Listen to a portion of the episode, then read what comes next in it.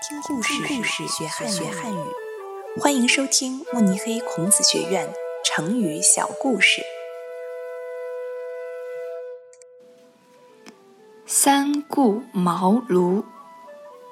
东汉末年，刘备非常渴望得到有才能的人，帮助他一统天下。有人告诉刘备。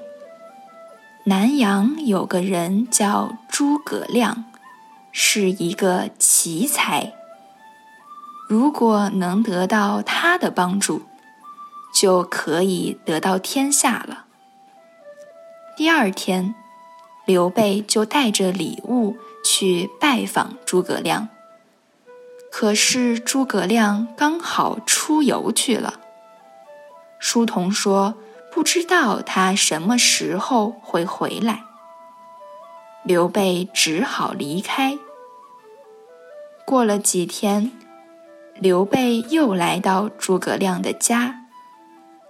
他看到一个青年正在读书，以为是诸葛亮，急忙过去。其实，那个人是诸葛亮的弟弟。告诉刘备：“哥哥被朋友邀请走了。”刘备非常失望，留下一封信，说希望能得到诸葛亮的帮助，平定天下。后来又过了一段时间，刘备选了个好日子，又一次来到南阳。这次，诸葛亮正好在睡觉，于是刘备也不打扰他，只是静静地站在门口等他。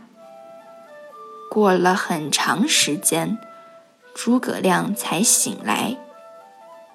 刘备诚心向他请教平定天下的方法。诸葛亮分析了天下的形势，刘备一听，非常佩服，请求他帮助自己。诸葛亮答应了。那年，诸葛亮才二十七岁。